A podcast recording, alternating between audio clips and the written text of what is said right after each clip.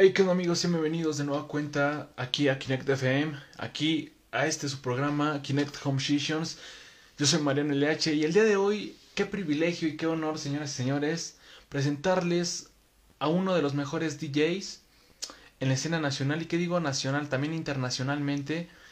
Su nombre es Sa y ya en unos segunditos más estará con nosotros conectándose y para, va a estar platicando con nosotros sobre todo lo que ha vivido en esta cuarentena, cómo lo ha vivido y sobre todo cuánto trabajo ha sacado ahora en esta cuarentena. Así que amigos, conéctense a este live y sobre todo compártanlo con todos sus amigos. Vamos a esperar que se conecte con nosotros mi bro y vamos a darle.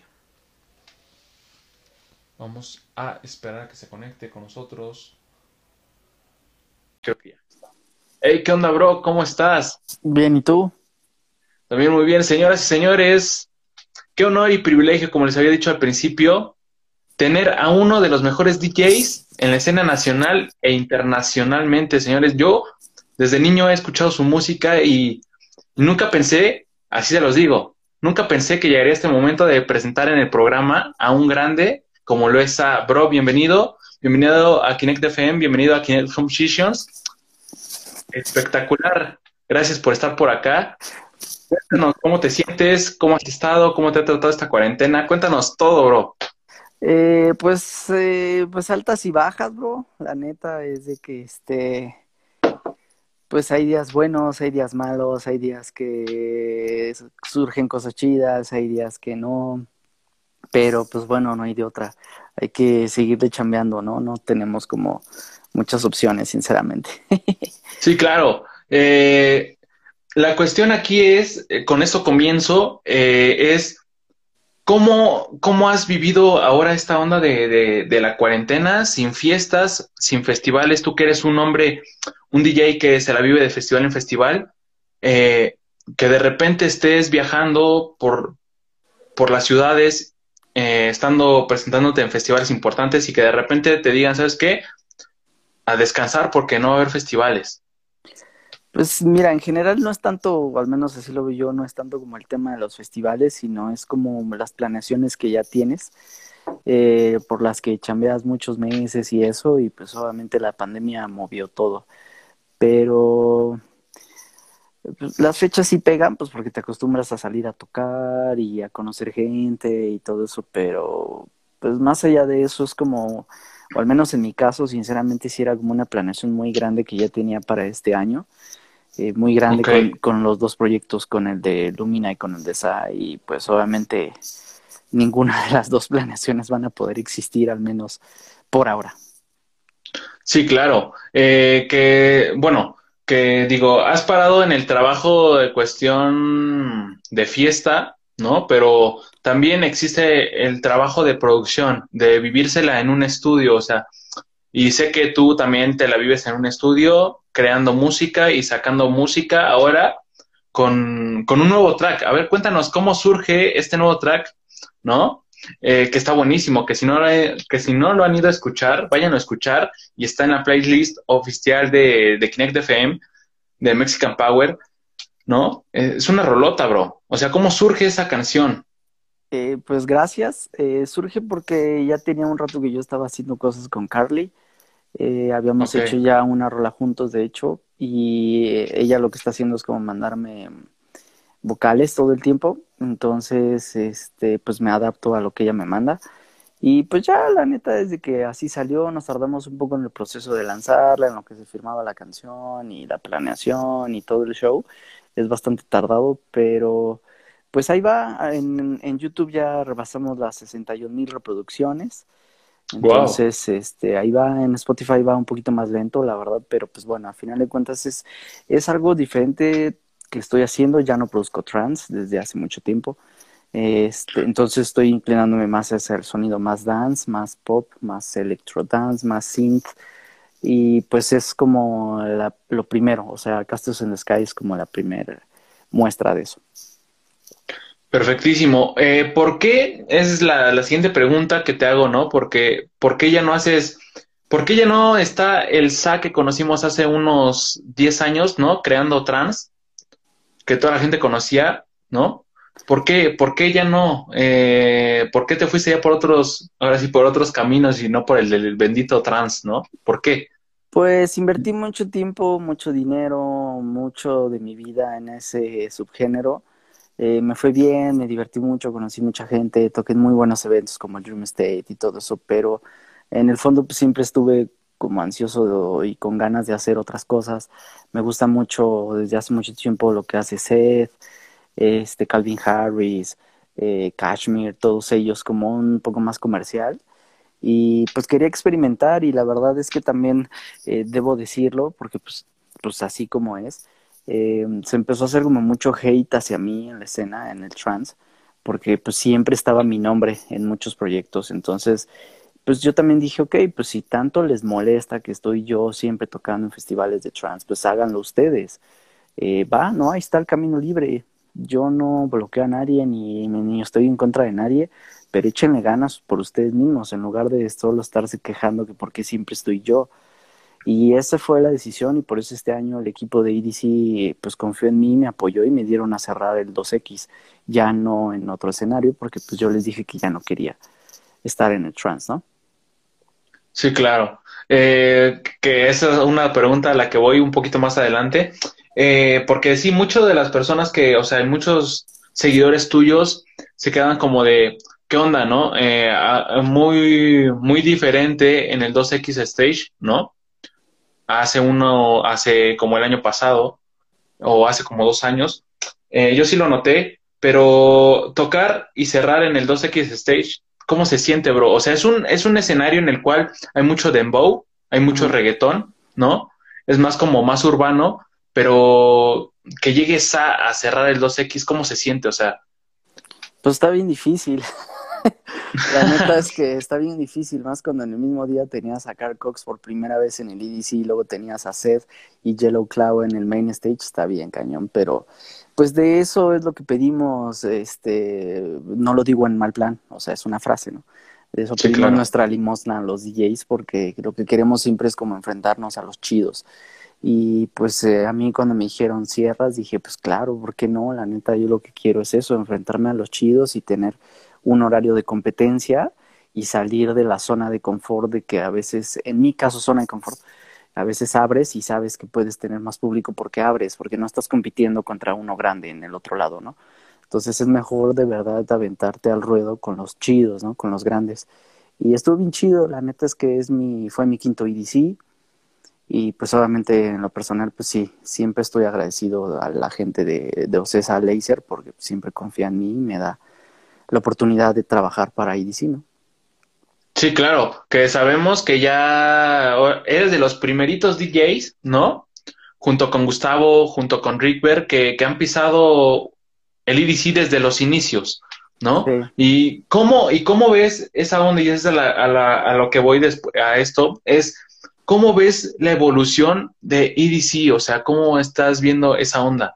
Una evolución increíble en la cual te has presentado cinco veces y en la cual se van agregando, por ejemplo, este año nos aventaron ya los tres días y los ocho escenarios, eh, que es impresionante, que ya estamos en un nivel que, que, que saben que nosotros los mexicanos nos gusta lo chido y que apoyamos siempre y que dijo Pascual, ¿no? A lo mejor y Ocesa, ¿no? Dijo, vamos, aviéntenle casi casi todo el de Las Vegas, ¿no? O sea, eh, pues es una evolución bien chida, porque pues sí, a mí me tocó el primer EDC. Eh, creo que en general todos, todos, este, desde DJs, producción, todo el mundo pues estábamos como a la expectativa de qué iba a pasar. Tomando en cuenta que estaba ese mismo fin de semana el Electric Planet. Y sí, claro, que se hizo igual. Exacto, traían cartas muy fuertes como Tiesto, Guetta y Aoki. Este, pero la verdad sí te puedo decir que ha sido una evolución impresionante. Eh, desde el trato a los DJs nacionales, desde la producción, desde la logística.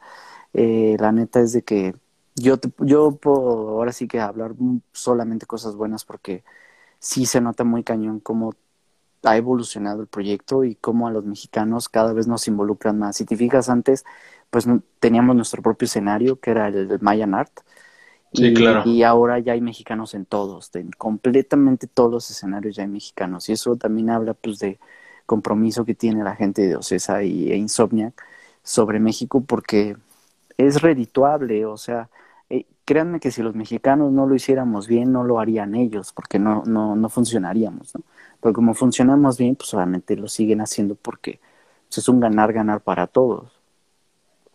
Sí, así es. Que, que, o sea, para mí es impresionante, ¿no? Digo, no estuve yo en los primeros EDCs, pero ya después el ver la cantidad de gente que está en cada escenario es impresionante y que siguen llegando más y más y más. Y la cantidad de, de DJs que están en, en un line-up es impresionante. Y ver, yo siempre lo digo y creo que nunca me canso de decirlo y jamás me cansaré, es de que el talento mexa, o no sé tú, que ya o sea, que eres un experto en esto y que has visto la evolución de la música electrónica crecer y bajar a la vez. Este, ¿cómo tú has visto? O sea, que yo he visto, en lo personal yo he visto que el talento mexa está por arriba de, los demás, o sea, de los demás países, ¿no? O sea, que ya se han plantado bien y que saben qué, qué es México en cuestión de la música electrónica, ¿no? Con sus DJs y productores. Pero a ti, o sea, tú, ¿cómo ves esa onda de, del talento mexa? Pues bien chida, obviamente, pues eh, he visto el proceso de muchos amigos y sí puedo decir que ha sido complicado sobre todo cuando empiezas a viajar, o sea, un ejemplo es el Miami Music Week o el ADE, cuando empiezas a ir a esos lugares te das cuenta que México es un, es un muy buen lugar para la industria, porque se consume mucho en cuanto a fans, en cuanto a boletaje. Eh, saludos al buen Adrián. Y, Saludazos. Pero, quizás no había como muchos exponentes y pues hoy en día ya hay tres DJs en DJ Mag, eh, por ahí también, sí, aunque no estén en DJ Mag, pero pues está Héctor, está Mandrágora, está Boombox Cartel, o sea, hay muchos eh, DJs productores mexicanos que, que pues la están reventando. Pues, aún falta, aún falta. pero, no, estamos en el proceso. Pero, o sea, que te has presentado en los mejores festivales, no nada más nacional, o sea, nacionalmente hablando, sino que también internacionalmente y topándote con grandes como Armin Van Buren, ¿no? Tiesto, o sea, que es impresionante eh, el ver cómo, cómo, un, cómo uno de los nuestros, por así hablarlo, está subiendo y subiendo y subiendo y poniendo nuestra banderita en lo más alto, ¿no? Y la gente conoce bien, o sea, tenemos ahí a gente, a Daniel Bautista, ¿no? A Mariana Bo, a los Tommy Collins, que, que, que son cuates que ya están muy posicionados, como dices tú, ya están en el DJ Mag, ¿no? Y, que, ¿quién pensaba? O, eh, yo digo, pensábamos, ¿no? Eh, que en tan poco tiempo que lleva esto de la música electrónica, iba a haber mexicanos eh, representándonos en lo más alto, ¿no? Pues tenía que pasar, simple y sencillamente nadie lo había hecho. Y ahí sí es un esfuerzo muy grande que hicieron esta Mariana y Yolanda y pues ellas apostaron por querer entrar a esa industria. La neta es de que nadie lo había intentado, esa es la cuestión, no es de que no se pudiera, a veces eso nos pasa mucho a los mexicanos, como que nos respondemos antes de hacerlo. Es como, no, no, no, pero pues ¿cómo lo voy a hacer? No, pero esto. Entonces ellas marcaron la línea de que sí se puede y por eso pues Mariana cada vez si te fijas sigue subiendo y sigue subiendo porque lo está haciendo bien. No es de gratis, eso sí, es una realidad. Y no me refiero varo, a que después no agarren y digan, ah, es que el dinero, este, no, Sino, sino es trabajo, es trabajo, es constancia, muchas cosas, ¿no? Sí, aquí es, o sea, tú tocaste una palabra importante, ¿no? El varo. Muchas veces dicen, ah, no, es que nada más simplemente está por el dinero, ¿no? Este. Eh, pues la industria es dinero. Sí, claro. La industria es dinero, o sea. Sí, claro, pero muchas veces dicen, no tiene talento y nada más eh, pagó, ¿no? Por estar ahí un ejemplo, que no es el caso. Yo por ahí vi, no sé tú, eh, y creo que muchos de los que están aquí viéndonos, eh, no sé si vieron ese cartel por ahí que es más falso nombre, eh, que, decía, ¿no? Casting para tocar en EDC, ¿no? Y tú decías, ¿qué onda con eso? O sea, ¿a dónde me apunto, no? O sea, o sea ¿en qué cabeza cabe decir, sabes que con todo respeto, o sea, ¿qué, o sea, ¿qué festival grande de nivel mundial hace eso, no? Casting para que vayas a tocar ahí, dice, o sea, nada, o sea, aquí es la chamba que has traído de años atrás, ¿no? O sea, ¿tú cómo ves esa onda? Pues, pues mira, este, obviamente hay cosas que, que pues yo no puedo contestar porque pues yo no estoy dentro de CESA ni nada de eso. Lo que sí les puedo decir es que la pregunta que tiene todo el mundo es ¿y cómo le puedo hacer para tocar en EDC? ¿Cómo le puedo hacer para tocar acá? La realidad es que cada quien llega de diferentes formas. Hay unos DJs que llegan de una forma y otros que llegamos de otra forma. Pero sí lo importante es que en general cualquier festival, no solo EDC, en general pues se están fijando en los proyectos que estén activos, que estén haciendo cosas, que estén este trabajando música, que estén mejorando sus redes sociales, o sea, no, eh, no, no pretendan que nada más por estar detrás de una computadora haciendo música, el festival va a llegar y les va a decir, eh, pues ven y toca y ya toca en el main stage, no pasa eso. Entonces sí hay que estar como trabajando mucho los proyectos, entender cómo funciona la industria, volverte en un artista rentable, porque pues hay que ponerse en los zapatos de los promotores, sea el festival que sea un promotor no invierte dinero para perderlo. Sí, claro, al contrario. Entonces, entonces ¿tú qué le vas a ayudar en ese aspecto? Mira, hace poco estaba hablando con una persona que no diré su nombre y me preguntaba como temas de EDC, ¿y cómo le hago? Porque no me, no me han escrito. Bueno, ¿y qué estás haciendo tú para que EDC te busque? No, pues es que nosotros ya hicimos esto hace dos años. No, no, pues obvio. O sea, o sea, tienes que estar chambeando para cada, cada año. Y pues, o sea, ese, eso es lo que le pasa mucho, se quedan pensando de, no, pues a ver cuándo me buscan los festivales. Pues no, güey, ¿por qué no mejor te pones a chambear y llamas la atención de ellos? Es mucho más fácil. Sí, claro. Eh, porque te digo, o sea, a mí me causaba como que ese, esa sensación, ¿no? De, de saber qué onda. Eh, de, ah, no, hombre, o sea, ADC te está como casi, casi contratando, ¿no? Para ver si tocas en un, o sea, en uno de sus festivales y te quedas de wow. Pero bueno, pues jamás yo caí. Muchas personas a lo mejor sí. Lo que sí te puedo decir es de que como tal, o sea, y, o sea, esa Insomniac y, y Tomorrowland y Ultra y todos los festivales siempre están muy atentos de los proyectos. Eso sí, quizás no vas a encontrarte una imagen que diga casting. Eso, eso yo tampoco lo he visto como 100% seguro pero lo que sí te puedo decir es de que sí están muy atentos. Entonces, si tu proyecto está funcionando chido y le estás metiendo a redes, estás invirtiendo, estás invirtiendo en tu imagen, estás mejorando tu contenido, etcétera, pues obviamente te van a buscar cualquier festival, cualquier festival, así de simple. Sí, así es. Eh, yo, yo, este, tú por ahí en uno de tus videos de YouTube, para los que no sepan, Sa tiene un canal en YouTube en el cual pues da tips, ¿no? Para los que vamos iniciando en esta onda de productores y DJs. Eh, este, y dijiste algo súper importante sobre, sobre las agencias y sobre el manager, ¿no? O sea, en cuestión de que muchas personas a fuerza buscan una agencia y un manager eh, cuando puede ser el manager el mismo artista, ¿no? En sus inicios, o eh, algo pues así más me acuerdo. Pues es que en general muchos proyectos así crecen, no necesariamente fue porque llegaron a una oficina y los levantaron. En general muchos proyectos a nivel mundial así crecen. Son sus propios managers, sus propios ingenieros de audio, etcétera. Y yo se los recomiendo, o en los videos yo se los recomiendo porque van a entender cómo funciona el music business. Si tú le dejas totalmente tu proyecto desde que tú empiezas a personas, de hecho justo hace una hora estaba leyendo algo que puso Ayo, que pues ya saben que pues, al parecer se suicidó, no, no, nadie lo sabe. Ah, pero se, suicidó el lunes y dejó un, un texto donde él pues explicaba el por qué tienes que estarle haciendo caso a otras personas cuando quizás tú en el fondo no estás feliz. Y es un poco parecido a lo que le pasó a Vichy. Entonces yo les recomiendo, y eso es lo que digo en mis videos, yo les recomiendo que se involucren primero ustedes solos. Ustedes contacten al promotor, ustedes contacten a la disquera, ustedes firmen sus contratos, ustedes hagan todo para que entiendan cómo funciona el negocio y ya después cuando llegue una persona y les diga quiero ser tu manager, pues no les vean la cara de, de what, ¿no? O sea, sino que de verdad digan, ok, pues esto no me gusta, y esto no lo quiero hacer y no, no entremos en un sistema de depresión, de ansiedad, de muchas cosas que por desgracia está pasando. oye, y sí, claro, esa era la siguiente pregunta a la que iba. ¿Tú cómo, cómo, cómo estás viendo esta onda de, de, que muchos artistas, no nada más en el nivel de DJ y productor, sino que muchos artistas se han suicidado y han muerto, ¿no? Eh, a causa de que no los apoyan, a causa de que les tiran un buen de hate y no sienten como que un refugio y que nadie los apoya, ¿no? O sea, ¿tú cómo estás viendo esa onda? Eh, es algo muy extraño, ¿no?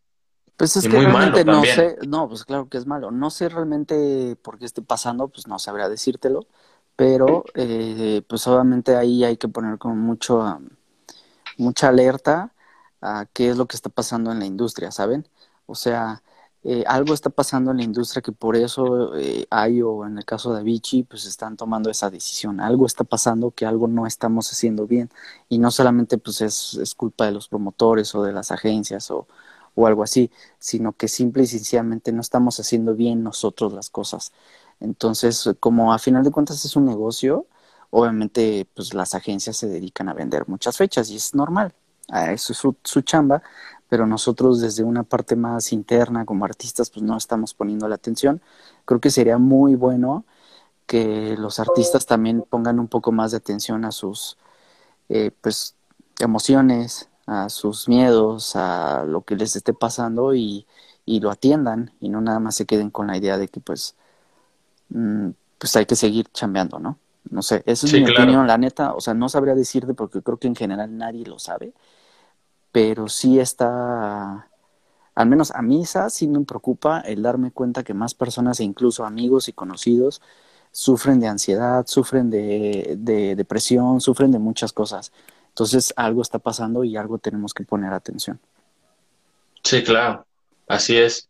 Eh, bro, no hay que ponernos tan, tan sad. Vamos a darle un giro a esto y la siguiente pregunta que te quiero hacer es este, antes de hacerla, quiero saludar a todos los que se van conectando. Eh, muchas gracias por estar viendo el live. Este, la siguiente pregunta que te quiero hacer y que creo que muchos de aquí quieren saber es, ¿cómo comienza Sa en la industria de la bonita música de ser DJ productor? o sea, ¿cómo ah, comienza? Es una larga historia. Este, pero, en pues, resumido, al... en resumido, pues a mí me tocó empezar en la época clandestina, cuando había raves clandestinos. Eh, no había festivales grandes, ni mucho menos eh, nada de eso. Este, eh, todo fue porque me tocó marchar en el servicio militar y ahí conocí a alguien que era DJ, me enseñó a tocar con acetatos, hice después yo raves. Y les puedo decir que en lo personal me, me tocó que la escena no me quería como tal, ¿sabes? No me querían, eh, no me aceptaban, yo llevaba demos a promotores y eso con CDs y no me aceptaban. Entonces eh, tuve un golpe de suerte. ¿Cuál fue el golpe de suerte? Que toqué en un festival llamado Eurofest y este festival se unió a Beat 100.9 y en conjunto hicieron su primer aniversario. Y eso fue lo que como tal catapultó pues mi carrera, más gente me conoció, empezaron a programar mi música en la estación y pues como te digo, cada quien llega de diferentes formas, cada quien llega, eh, algunos te van a decir, haz esto, algunos te van a decir esta otra cosa, pero al final del día, lo que yo les puedo recomendar es que eh, se muevan lo más que puedan, hagan relaciones públicas y aprovechen los golpes de suerte, porque siempre hay golpes de suerte y si no los aprovechaste, pues después no se quejen, ¿no? Sí, claro. Eh, ¿Qué géneros empezaste tocando o qué géneros te empezaron a llamar la atención en su momento? Pues siempre había sido el trance, pero aprendí a tocar con techno, eh, como aprendí en viniles. Este, pues el chavo que me enseñó a tocar en, viniles, él tocaba techno, entonces pues utilizaba sus viniles, ¿no? Pero siempre fue el trance, ahí me fui metiendo como, como a otras cosas y este, ahora con el proyecto de Psytrance. Realmente eh, muchas personas me dicen, ah, ya te regresaste, digo, ya quieres entrar al Psytrance porque es comercial. Pero no, yo crecí en esa escena como fan, iba a muchos raves, eh, Circodélico, Time and Space, eh, The Pig Theater, o sea, iba a muchos raves de morro, a mis 14 años me la vivía ahí, a mis 13 años ahí andaba en los raves clandestinos, entonces no me es desconocido, simple y sencillamente pues era como una escena diferente y se crecía de una forma diferente, o sea, no se crecía en el aspecto como ahora con redes sociales. Eh, pues tenías que llevar tu música en CDs y a ver si te daban chance, ¿no? Sí, claro, ahí a regalarla, ¿no? Exacto. Con, con todos los que estuvieran. Y eso, ¿sabes quién me lo dijo? También fue Buen Bes, ¿no?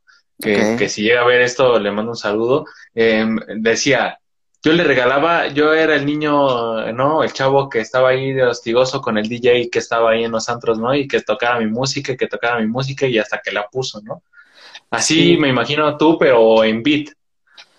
Pues no, o sea, es que Beat fue un golpe de suerte. Beat fue un golpe de suerte porque toqué en el primer aniversario y les gustó mi música y la empezaron a programar. Pero, por ejemplo, Bess no es un muy buen ejemplo y también es un buen amigo de que con constancia se consiguen las cosas. Me acuerdo cuando conocí a Bess, no, este, no sé, fue, era como el típico chavo fiestero, cluber y eso, y, pero la neta, pues ve dónde está, ¿no? También creció bien cañón el Bess, ¿no?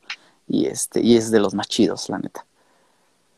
Eh, y tú, otra pregunta, ¿no? Que esta no la tenía como que tan considerada, pero también has estado en los 16 años de Beat. O sea, ¿cómo has visto esa evolución de Beat 100.9 que, wow, pues, la mejor estación de música electrónica? Pues es la única y pues se mantienen, también han aguantado vara. Eh, la neta, muy chido, pues me tocó este proceso en el que nadie conocía la música electrónica y Vita ayudó a que mucho más gente la conociera, la música electrónica. Eh, eh, yo tenía muchos amigos que todo el tiempo era el punchis punchis, ¿no?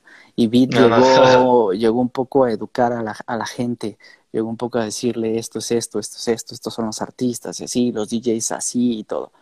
Entonces, ahora que formo parte de la estación en otros, en otros aspectos, eh, como PR, ayudo mucho en el PR de Beat, tengo mi programa y en, Miami hacemos cosas para la estación y todo eso. Entonces es muy chido, pues al final de cuentas darte cuenta de cómo va creciendo la casa que me, que me apoyó, ¿sabes? O sea, que, se, que apostó por mí y que en lo personal pues trato de regresarle siempre la ayuda y haciendo lo que pues tenga o lo que pueda hacer. Pero es bien chido, me tocó quizás ya más al final, por ejemplo, en el proceso de EMPO eh, llegar a mí me tocó más al final, ya estaba mucho más elaborado Empo y si te das cuenta que pues, su, proyecto ya venía muy encaminado y todo, y pues sí te quedas Sí, claro.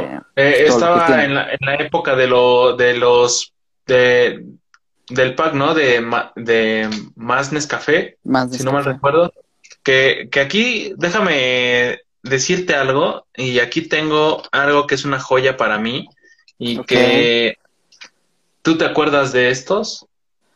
Pues mira, vas a decir que qué, vas a decir que qué ignorante, pero por ejemplo, yo no conocí la música electrónica por más label, eso es lo más chistoso. Yo la, yo la conocí por, yo la conocí, primero la conocí por mi hermana, porque mi hermana en ese entonces ya escuchaba eh, Children de Robert Miles. Entonces, eh, mi papá se dio cuenta que me gustaba la música electrónica, me empezó a comprar cassettes y CDs y cosas así. Estaba muy morrito. Entonces, eh, yo como tal no conocí a más label y realmente los conocía más eh, la música electrónica por andar en los raves clandestinos. Hasta mucho tiempo después es cuando conozco el proyecto de Madness Café por Telehit y es cuando digo, Así es. está chido, pero a mí de verdad no me tocó empezar ahí, o sea, me tocaron más los Global Underground, que eran discos de hace mucho tiempo que este, eran, de hecho Global Underground marcó una época en la música electrónica a nivel mundial y eso fue mucho antes de lo que hacía ya más label. Pero sí te estoy hablando que yo tenía como ocho años, siete años. Sí, claro, o sea, tú, tú me estás, o sea, aquí lo, lo chido es de que tú eh, has visto también la evolución de la música electrónica desde los poquitos géneros que, que existían en, en ese entonces hasta ahorita que ya existen un buen, ¿no? O sea, también es algo que, que es impresionante, pero que a la vez eh, no a muchos les queda. Y esa es la siguiente pregunta que voy, y es de cómo ¿Tú cómo estás viendo esta onda de los DJs? Que ya, como me lo decía eh, mi invitado pasado, me decía, ya en cada esquina te encuentras a un DJ, ¿no? O vas a tal lado y de que, ah, mucho gusto, yo también soy DJ, ¿no? ¿Tú cómo has visto esa onda de crecimiento de DJs? Ya aparecen los Oxos, ¿no? Que en cada esquina ya encuentras a uno, o a dos, o a tres, y dices, wow, o sea, cuando nada más conocía a uno o dos, ¿no? Pues está chido, mira, es, es por épocas, es como, eh, a mí me tocó, yo antes de ser DJ yo tocaba la guitarra y yo empecé a tocar la guitarra porque un amigo mío era muy fan de Nirvana y de Metallica. Entonces yo empecé a tocar la guitarra por eso y en esa época todo el mundo quería tener una banda de metal o de grunge o cosas así. Este, entonces la neta es como una época y hoy en día pues todo el mundo quiere ser DJ y está chido porque también es muy fácil ser DJ. Eh, la neta es que empatar rolas no tiene ciencia y menos pues, cuando utilizas unas Pioneer. Quizás empatar rolas con unas Technics es más complicado, pero realmente ser DJ no tiene ciencia. Lo que tiene ciencia es producir, firmar tu música, conseguirte fechas, eh, hacer mover a la gente. Este, o sea, eso sí tiene ciencia. Entonces, eh, por eso creo que es muy fácil. También en su momento tocar la guitarra, te, te, comprabas unos libros de tablaturas que no son partituras y podías tocar la guitarra, pero eso no quiere decir que ibas a tener una banda chida o ibas a tocar en un Vive Latino o cosas así. Sí, claro. O sea, eh, está bien, yo lo veo bien. La neta, eh, se lo platico con muchos amigos, yo veo bien que haya muchos DJs porque esto nos genera más competencia y, y nos hace dar cuenta de que pues viene una camada nueva de DJs con, con ideas mucho más frescas y con un buen de talento y te tienes que poner las pilas porque si no te vas a quedar atrás. Sí, claro. ¿Tú, ¿Tú cuántos años llevas ya como DJ productor? 15. 15. O sea, lo que lleva Beat, bueno, un año menos. Ajá, eh, sí, más o menos. No, no, entonces serían, no, sí, 16 entonces exactamente, porque tenía muy poco. O, sea, tú comenzaste con de lleno con Beat 100.9. Bueno, es que mira, yo, yo, no considero como, como DJ cuando empecé, ¿sabes? O sea, porque eh, como tal, no. Pero sí serían entonces 16 años. Es que haz de cuenta que cuando yo empecé a mí sí me bajaron de un buen de lados, de un buen de fiesta, así me sacaron así de, nada, tacas bien feo, güey, porque no, no podía empatar, me costó mucho aprender a empatar en las técnicas, la neta. Me costó muchísimo tiempo, entonces sí tocaba. Ahí sí era de oído, ¿no? Sí, la neta sí tocaba bien feo. De que ya se, solitas te ponían el BPM, ¿no? Como ahora, ¿no? De que ya se emparejan al mismo BPM y todo eso ya es más fácil, ¿no? Por ahí yo escuché, no me acuerdo a qué DJ que decía, ya son un, ya es por arte de magia que hagas, que estés mezclando música, porque ya no es como antes, ¿no? Sí, pues es, es bien fácil. O sea, digo, toda la banda que están conectando, saludos, veo que ahí se andan peleando. Sí, ya es lo que, es lo que veo, que este, todos van hermanos aquí, y digo, pues bueno, hay que aguantar.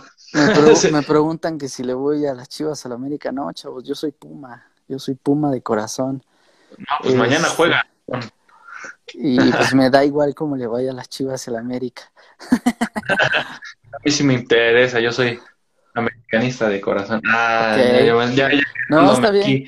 no, aquí ah, No, pero regresando al tema, eh, dejando un poco los deportes, eh, ¿cómo tú, tú cuentas? Yo me imagino que a lo mejor todavía tienes por ahí los discos de acetato con los que comenzaste, o, eh, y también con los discos normales, ¿no? Porque a mí me tocó ver unas Newmark que, que le metías el CD normal y, y, era también estaba chido, ¿no? Sí, de Pero hecho tengo No, sí, todavía tengo mis viniles, todavía tengo mis viniles, jamás me compré unas Technics, jamás me compré unas Pioneer, nada, en lo personal no les estoy diciendo que así es, pero para mí es como dinero parado, o sea, porque están en tu casa, no te están generando dinero, ¿sabes? Prefiero invertir mi dinero en un estudio o mejorar mi estudio porque al terminar música pues cobro regalías. Y eso es un ingreso para mí en lugar de tener un, un boot parado. Pero sí, sí tengo mis viniles, tengo mi carpeta de CDs, este, sí es chido, la verdad tiene mucho que no tuve en acetatos, tengo muchas ganas de volver a tocar en acetatos, pero pues no tengo las técnicas, pero algún día y pronto subiré. Y que muy poco tiene. Sí, ¿no? Sí, es que también son muy caras. Sí, son, son joyas. este, como productor, eh, ¿con qué DJs empezaste a relacionarte? ¿Ya aquí entra con los demás label o todavía no? ¿O con otros DJs aparte de los que ya estaban dentro de más label? ¿O cómo fue esa onda? No, eh, pues empecé a mandar yo mis demos, yo solo, de trance, y pues se, se fueron abriendo puertas. Eh, las disqueras de Roger Shah, todo eso se fue abriendo puertas hasta que pues llegué al punto de firmar la primera canción en Armada, que fue Time Bomb. Y pues todo fue estar picando piedra, estar consiguiendo mails, estar enviando música. También era mucho más fácil antes firmar música, no existía tanta cantidad de demos. Hoy en día también ya existen muchos, pero pues pues sí, eso fue. Y realmente quienes como que me influenciaban en ese entonces, pues era Oakenfold, Van Dyke, Tiesto, Army, Sasha, DeWitt, eran como lo, Marcus Schulz, lo que más trataba de producir. Sí, claro, que por ahí también tienes una foto con, con el buen Army, ¿no? ¿Qué se siente conocer a, al mejor DJ del mundo? Híjole, no sé qué decirte de eso, pero este técnicamente, técnicamente es muy bueno, pero técnicamente me gusta más Carl Cox. Ok, o sea, yo también soy underground y obvio, eh, todos vamos por, por Carl, que, que también es un tipazo. Una vez me lo topé en el Ultra, en el Ultra de, en el último Ultra México. Okay. Es, que me lo topé y qué buen tipazo, ¿eh? Sí, sí. Eh, pues hay de todo. O sea, te puedo decir que Armin siempre me trató bien, eh, pero es que eso es, algo que también les dije una vez, creo que en mi canal de YouTube. Si también tú te acercas y tú llegas y tú te plantas como un DJ, aunque obviamente están mucho más arriba que tú, te van a tratar mejor a que si llegas como sí, claro. me, acuerdo, me acuerdo, me acuerdo bien que dijiste eso, que si llegas como fan, es como no plantarte bien en tu, en tu trabajo como tal, ¿no? No ponerte, y tú, tú, tú dijiste muy bien en ese video de que tienes que plantarte al nivel, o sea, ya sea que esté más alto que tú, más bajo, o igual, ¿no? Tienes que plantarte igual que ellos. Sí, eso me va a quedar. Es que es lo mejor que puedes hacer, sinceramente, y pues a mí siempre me ha tratado bien. Eh hay otras personas con las que tengo como más relación, quizás porque se dio, no sé, Ferry Corsten Kenfold. es gente con la que he podido como platicar más, pero te puedo decir que en general, pues ellos siempre me han tratado muy bien. Van Dyke también, ¿no? Van Dyke me ha tratado increíble también. Eh, ¿cómo, qué, ¿Cómo ves esa onda de, de, que mucha gente critica la música eh, en cuestión de producción eh, mexicana, o sea, la critican mucho. ¿Por qué? O sea, tú que ya estás, que ya llevas años en esto, ¿tú cómo te diste o cómo te das cuenta de esta onda? ¿Por qué? Y el por qué, cómo critican tanto a, a los productores mexicanos. Mira, no creo que critiquen tanto la música como tal, creo que lo que critican son las formas, porque en realidad los mexicanos no sabemos todavía plantarnos, no todos, pero muchos no saben todavía plantarse bien en la industria. Entonces, cuando, pues, eh, por ejemplo, una, ya tiene un rato me envió un chavo un DM y me dice, hey perro, escucha mi demo. Ese tipo de cosas, por ejemplo, pues cuando dices, no es que la música no sea buena, sino son las formas. No, o sea, nosotros como mexicanos decimos, ay, güey, qué chistoso, lo que quieras. Pero si tú te acercas a un productor de, de Europa o de Estados Unidos y le escribes como, hey, bro, this is my new track o algo así, no son las formas. Ese es el tema que existe para los mexicanos. No han aprendido muchos a las formas en las que tienes que acercar a las personas que realmente importan en esta industria. Si lo aprendes a hacer, pues va a ser mucho más fácil que ellos también digan, ok, pues vamos a escucharte. Oye, ¿y tú qué? Y está, está muy bien lo que dices, bro. Y también, ¿tú cómo ves esa onda de que le faltan más, ¿cómo se le llama esto? Magnament o agencias. No, es que no sé muy bien diferenciar esta onda todavía muy bien. Eh, agencias, ¿no? Aquí en México. O sea, está, está, este, se me fue su nombre, esta Marín, ¿no? Este. ¿Cuál, cuál? O sea, ¿te refieres que, que hacen falta como agencias de DJs o management? Ajá, algo así, ajá, exacto. Pues sí, sí faltan, pero pues sí es un proceso. O sea, cuando yo empecé ni siquiera existían todo era por compadrismos, eh, todo era porque eras cuate de este, y si no eres cuate de este no tocas. Date las tres, ¿no? Y ya. Ajá, y ahora, pues, aquellos que, hace, que hacemos música, pues rompimos esa barrera de que solo era de cuates, ya, ya llegamos los que hacemos música, y ahora llegan los que hacen buena música, los que firman en buenos sellos, y mientras más sigue ese proceso, pues va a ser más fácil. Es, pues es un proceso así, literal, no es de que vaya a pasar de la noche a la mañana. Créeme que tan solo si un día vas al ADE, pues ellos nos llevan 15 años de industria de lo que nosotros tenemos. Ok, no, sí es impresionante. Oye, y tú qué, y me comentaste eh, al principio, ¿no? Que, que, México es muy, muy, ¿cómo se dice? Muy reconocido eh, y, muy, y muy consumido este, en otros países. Eh, y cuando llegas a y ver que es parte del talento nacional y tocar para, o sea, sabemos que hay muchos mexicanos en Europa, pero saber que es muy mínimo, ¿no? A comparación de aquí. Este, ¿cómo es esa onda de llegar a otro lugar que hablan otro idioma, otras costumbres y en cuestión de la música? Pues es lo mismo, realmente, o sea, es chido, pero lo que tienes que llegar es ponerte al tú por tú, literal. Si no llegas y no lo haces, pues no te van a tomar en cuenta. Entonces, eh, pues es chido, no sé, no sé, como que, digamos que cuando he ido a otros lugares o a tocar o etcétera, como que mi cabeza está como más metida en hacer bien mi chamba, en, en rifarme, en conectar con, con gente de la industria, etcétera, y en lo personal sí se me olvida un poquito como el de, ah, soy de los pocos mexicanos. Es más, de hecho a mí me vale eso. Es más como el hecho de que puedas llegar y puedas entender más a las personas que de verdad entienden esta industria y que te sirva, O, sea, ya después en un futuro, si te sirve y te reconoce tu país, o etcétera, pues está chido. Pero pues, lo sigues haciendo porque es lo que quieres.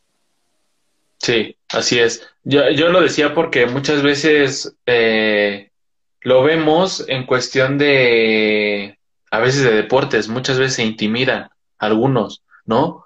Eh, este, porque no saben qué onda están en otro país, la emoción también, ¿no? Eso es lo que también más, pero más que nada es la adrenalina, ¿no? Que trae cada persona. Pues sí pasa, o sea, si llegas, este, pues no sé, o sea, la primera vez que me llegó a tocar conocer a algunos, pues sí te quedas así, ¿qué le voy a decir, no?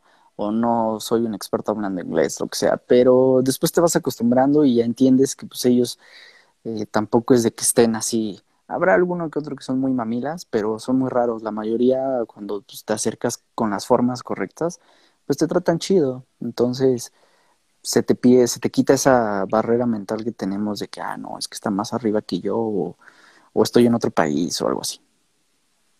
Ok, está bueno eso también, para que le tome nota a los que van comenzando en esto, ¿no? Pues sí, creo. este, bro, ya casi finalizamos esto, las últimas preguntitas. Eh, ¿Con quién te ha fascinado hacer un B2B? Con Mariana. Estuvo muy divertido porque fue algo que no planeamos eh, fue en Boca de Iguanas y nos dieron eh, el horario del after para divertirnos a las, creo que empezamos como a las 3 de la mañana. Y, así pusimos, nos pusimos a tocar tecno. Y este, ella, yo puse la USB, ella no conocía mucho mis rolas, yo le decía, ah, mete esta, y después esta, y así.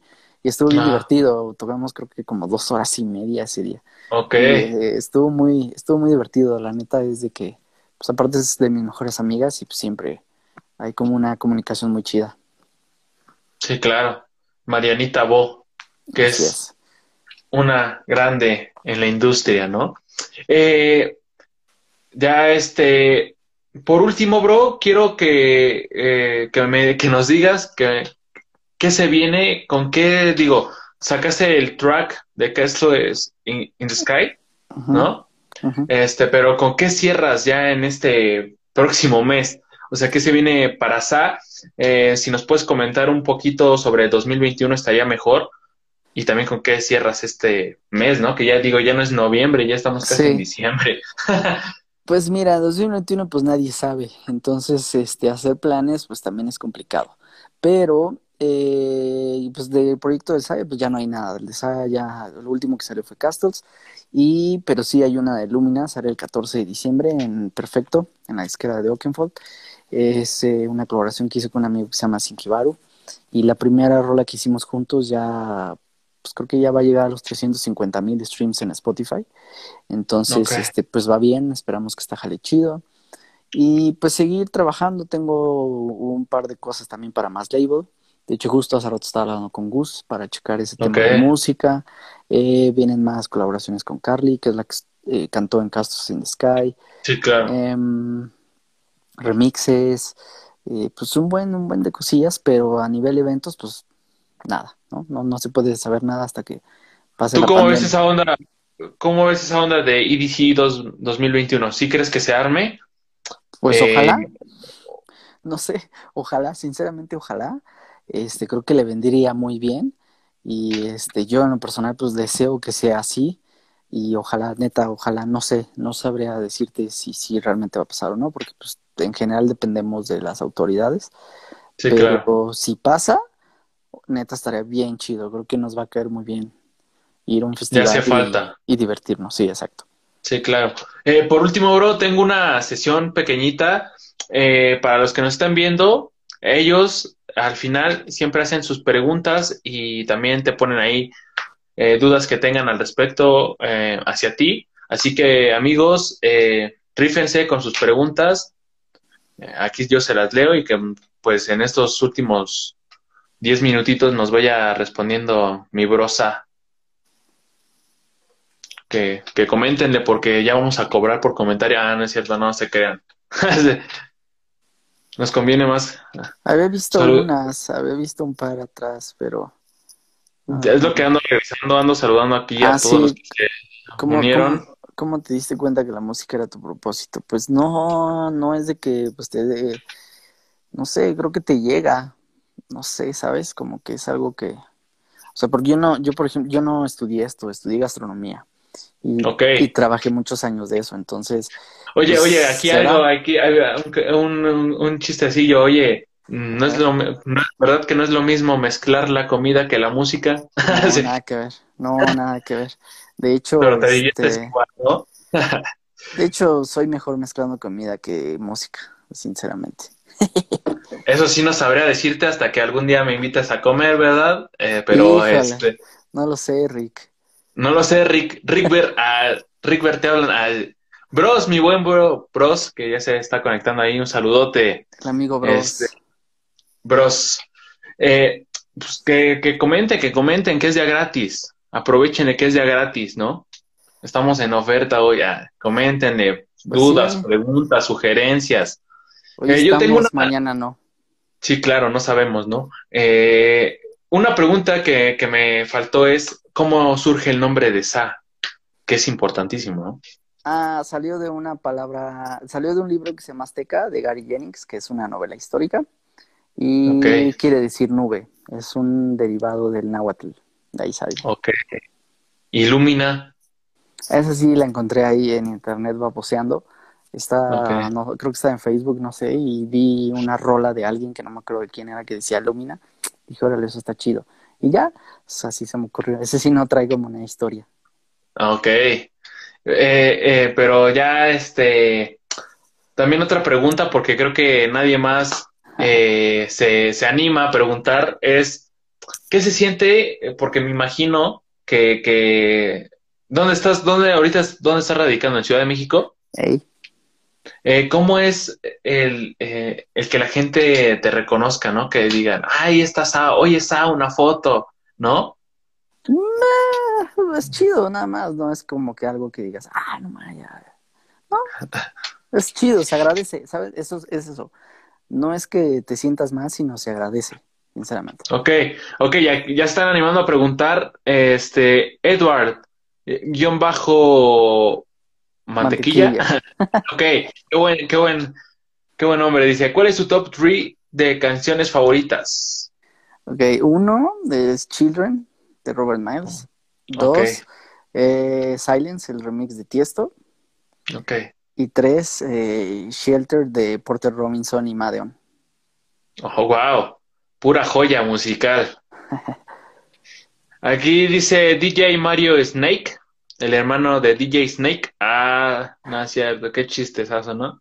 Debe ser cómico. Dice, ¿qué, qué DAO o software para que, eh, aquí le faltó recomiendas para crear música, ¿no? Pues ah, el que, esa me recomendaría. El que quieran, yo utilizo Fruity y siempre lo he utilizado. Eh, pero pues mira, una vez eh, Van Dyke lo dijo hace muchos años en una entrevista, no es lo que ocupas, sino cómo lo usas. Entonces da igual el software, sino que el resultado sea el que quieres. La, aquí es simplemente el software que necesitas es la creatividad y la imaginación que traigas hacia lo que quieres crear, ¿no? Pues sí, prácticamente. Eh, ¿Alguien más? ¿Alguien más? ¿Alguien más?